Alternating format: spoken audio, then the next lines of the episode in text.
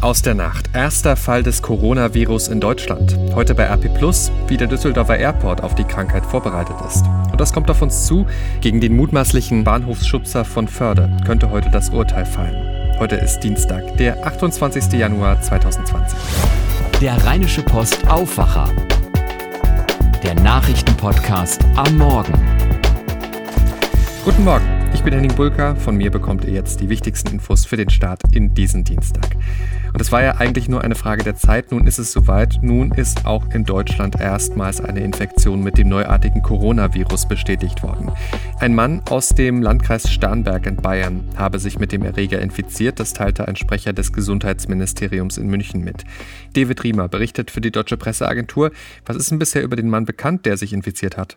Also laut Gesundheitsministerium in München befindet sich der Mann in einem guten klinischen Zustand. Klar, er wird medizinisch überwacht und er wurde auch direkt isoliert, damit er halt keine anderen Menschen mehr anstecken kann. Wie sich der Mann aber genau angesteckt hat, dazu wurde noch nichts gesagt. Es steht also noch nicht fest, ob er vor kurzem in China mit dem Erreger in Berührung kam oder irgendwo anders. Am Vormittag werden wir alle wohl mehr wissen, denn dann will das bayerische Gesundheitsministerium die Öffentlichkeit auf einer Pressekonferenz informieren. Der Mann ist inzwischen isoliert. Wie sieht es aber mit dem Risiko für die Bevölkerung aus? Also was wurde dazu bisher gesagt? Also Grund zur Panik besteht grundsätzlich erst einmal nicht. Das hat ein Sprecher des Gesundheitsministeriums klargestellt. Das Risiko, dass sich weitere Menschen mit dem neuartigen Coronavirus infizieren, schätzen das Ministerium, aber auch Experten des Robert Koch Instituts im Moment als gering ein. Menschen, die mit dem Patienten in Bayern in Kontakt gekommen sind, die sollen in Kürze ausführlich informiert werden. Heißt ganz konkret, was sind die Symptome, wie sieht es mit den Hygienemaßnahmen aus und was sind mögliche Übertragungswege?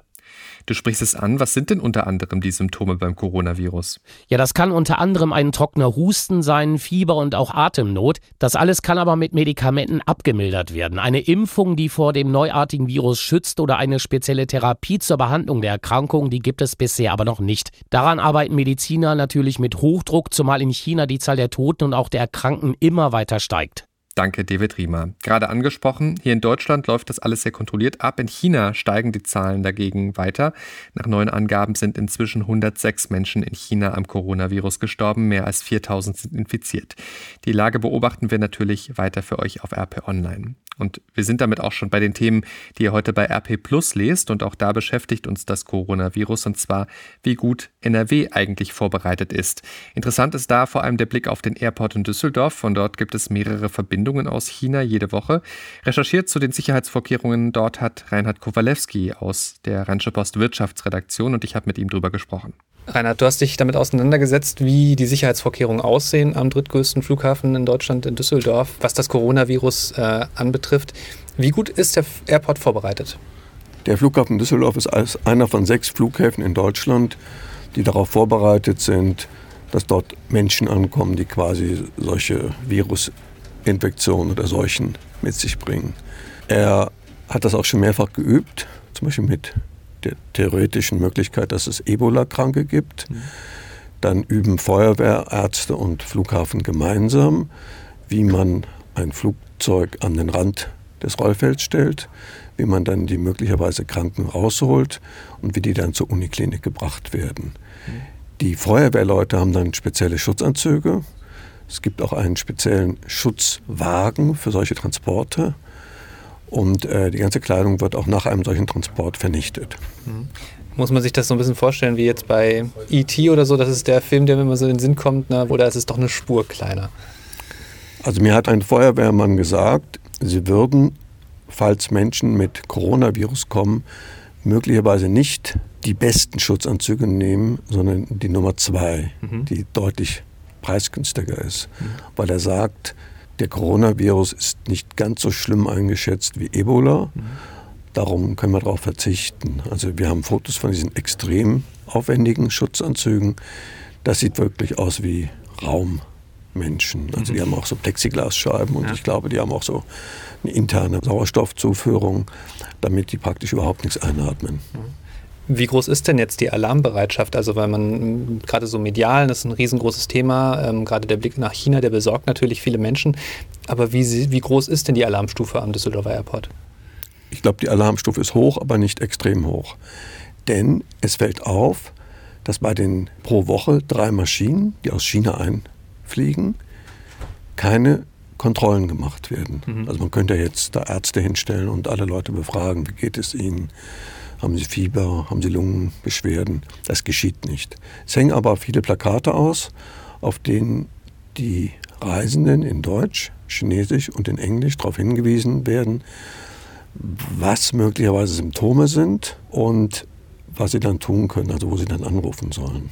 Das Robert Koch Institut aus Berlin hat erklärt, dass sie allerdings im Moment das Risiko durch Grippe in Deutschland als höher einschätzen als den Coronavirus. Also kein Grund auf jeden Fall zur Panik. Genau, also keine Panik. Aber ich sag mal, ähm, es gibt Unternehmen hier aus NRW, die ihren Mitarbeitern schon raten, nach Möglichkeit nicht nach China zu reisen. Hm.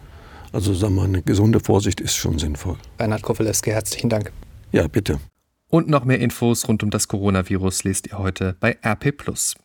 Auch ansonsten ist der Flugverkehr heute Thema bei uns, und zwar der von Drohnen. Diese ferngesteuerten unbemannten Miniflieger, die kreisen nämlich immer häufiger über den Gefängnissen von NRW. Das Justizministerium will deshalb jetzt Drohnenverbotszonen schaffen. Jede Drohne über einer Justizvollzugsanstalt ist eine Sicherheitsstörung, sagte NRW-Justizminister Peter Biesenbach unserer Redaktion, denn es sei meist unklar, ob Außenstehende versuchten, Drogen oder Waffen einzufliegen, das Anstaltsgelände auszuspionieren oder ob sich die Drohnen nur zufällig über die JVA verirrt hätten. Nun also sollen neue Regeln her und die könnten auch die Flughäfen sicherer machen. Die ganze Geschichte heute bei RP Plus und auf unserer Titelseite in der gedruckten Zeitung. Und auch diese Meldungen beschäftigen uns heute Morgen noch. Die Bundestagsfraktion der AfD verliert ein weiteres Mitglied. Die sächsische Abgeordnete Verena Hartmann hat der Fraktionsspitze schriftlich mitgeteilt, sie wolle Fraktion und Partei mit sofortiger Wirkung verlassen. Sie wolle aber als fraktionsloses Mitglied weiterarbeiten im Bundestag.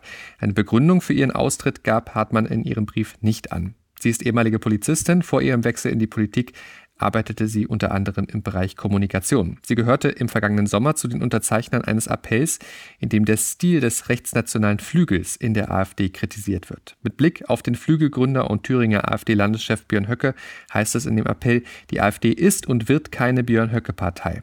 Damit könnte ihr Austritt also schon was zu tun haben. Die AfD-Fraktion hat nach Hartmanns Austritt nur noch 89 Bundestagsabgeordnete.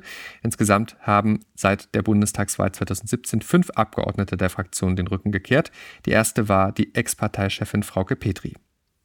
Außerdem blicken wir noch in die USA. Dort steht der Tod von Basketballlegende Kobe Bryant weiter im Mittelpunkt. Er und seine Tochter kamen ja mit sieben anderen Menschen bei einem Hubschrauberabsturz ums Leben. Die Untersuchungen der Behörden dazu dauern an. Experten würden wahrscheinlich noch fünf Tage lang die Unfallstelle untersuchen, sagte eine Sprecherin. Sören Gies berichtet für die deutsche Presseagentur aus Los Angeles. Gibt es denn schon neue Erkenntnisse? Ja, aber die Absturzursache bleibt wohl erstmal unklar. Wir wissen jetzt, dass der Pilot trotz des relativ dichten Morgennebels am Sonntag nicht nach Instrumenten fliegen wollte, wofür diese Hubschrauber absolut ausgerüstet sind, äh, sondern sich Sichtflug genehmigen ließ und in der bergigen Gegend auch recht tief flog. Das geht aus Funkverkehr hervor, der inzwischen ausgewertet worden ist. Aber ob und wenn ja, wie sehr dieser Umstand zu dem Unglück beigetragen hat, bleibt erstmal auch unklar. Danke, Sören. Behalten wir natürlich für euch weiter im Blick. Damit schauen wir auf das, was heute Morgen in Düsseldorf wichtig ist und das weiß Oliver Bent aus den Antenne Düsseldorf Nachrichten. Guten Morgen, Olli. Guten Morgen, Henning. Also bei uns geht es heute um Heizpilze, genauer gesagt eine Diskussion um die Heizpilze, denn da fordert der Jugendrat, dass die verboten werden, weil die in der heutigen Zeit der Klimadiskussion eben nicht mehr tragbar wären. Dann geht es darum, dass eine Anwohnerin in Angermund mit ihrer Klage gescheitert ist. Die wollte die Bahnstrecke zwischen Düsseldorf und Duisburg als Schwarzbau deklariert sehen. So wollte sie mehr Lärmschutz durchsetzen. Das Verwaltungsgericht in Düsseldorf hat es aber nicht so gesehen. Und zu guter Letzt haben wir noch die Diskussion um das Glasmacherviertel in Gerresheim, genauer gesagt um die Parkplatzsituation im Glasmacherviertel.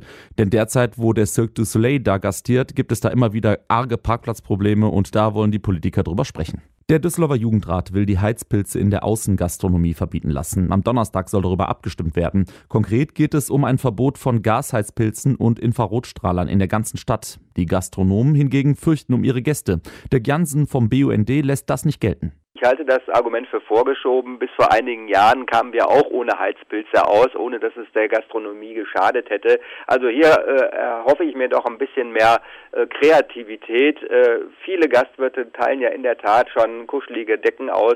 Äh, so kann man sich auch draußen aufhalten, wenn es denn sein muss, ohne zu frieren. Laut Jansen ist ein Gasheizpilz im Jahr so schädlich wie ein Auto, das 12.000 Kilometer fährt. Außerdem würde viel Wärme verloren gehen, weil sie nach oben aufsteigt. Wenn sich für die Forderung im Jugendrat eine Mehrheit findet, wird sie an den Fachausschuss weitergegeben. Eine Anwohnerin aus Angermund ist am Verwaltungsgericht Düsseldorf mit einer Klage gegen das Eisenbahnbundesamt und die Deutsche Bahn gescheitert. Die Frau wollte zusätzlich Lärmschutzmaßnahmen erstreiten. Sie hatte bei der Bahnstrecke zwischen Düsseldorf und Duisburg von einem Schwarzbau aus dem 19. Jahrhundert gesprochen. Marc Pesch hat Einzelheiten. 1843 war die Bahnstrecke in Betrieb genommen worden, nach Meinung der Klägerin aus Angermund ohne die nötigen Genehmigungsverfahren. Deshalb sollten die Bahn und das Eisenbahnbundesamt beim Lärmschutz nachrüsten. Dafür sah das Verwaltungsgericht jedoch keinen Anlass. Laut Justiz gibt es keine Anhaltspunkte dafür, dass es sich tatsächlich um einen Schwarzbau gehandelt hat. Außerdem seien zusätzliche Lärmschutzmaßnahmen nur dann nötig, wenn es durch einen Neu- oder Umbau wesentliche Veränderungen an der Strecke gegeben habe. Das sei aber nicht der Fall, so das Gericht. Noch bis Sonntag spielt der Cirque du Soleil in Gerresheim. Der Standort des Zeltes auf dem alten Glashüttengelände sorgt heute für politische Diskussionen in der zuständigen Bezirksvertretung.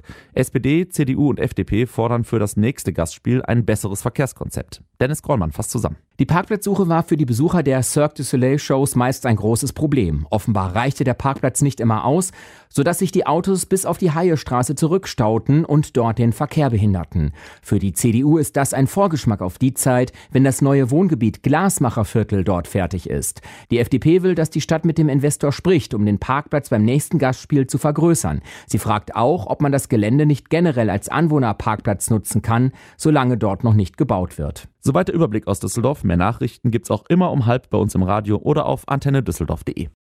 Dankeschön, Oliver Wendt. Damit zu dem, was heute wichtig wird. In Duisburg könnte heute ein Prozess zu Ende gehen, um einen Fall, der immer noch fassungslos macht. Im vergangenen Sommer, am 20. Juli 2019, soll ein Mann am Bahnhof Förde eine Frau vor einen fahrenden Zug gestoßen haben. Die Frau starb. Der 28-Jährige könnte heute verurteilt werden. Die Staatsanwaltschaft spricht von Mord aus Mordlust. Aber wegen einer schweren psychischen Erkrankung droht dem Mann die unbefristete Unterbringung in der geschlossenen Psychiatrie. Er selbst hatte jegliche Absicht bestritten. Bevor heute am Duisburger Landgericht ein Urteil fallen kann, müssen noch die Plädoyers gesprochen werden. Und auch in Dortmund gibt es einen Prozess, der so nicht alle Tage passiert. Angeklagt sind drei Schüler einer Dortmunder Gesamtschule. Sie sollen im Mai einen ihrer Lehrer in einen Hinterhalt gelockt haben, um ihn dort zu erschlagen mit Hämmern.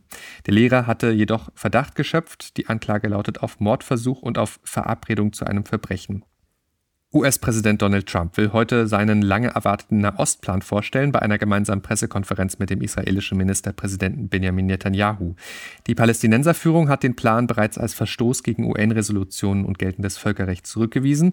Sie wirft Trump vor, in dem Konflikt einseitig Partei für Israel zu ergreifen.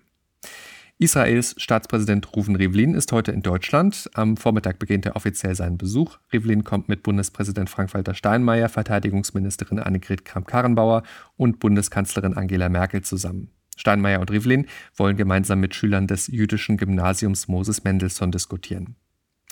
Und dann gibt es noch diese News, die heute droppt und wer weiß, vielleicht wird es eine echte Surprise. Nee, ich bin nicht verrückt geworden.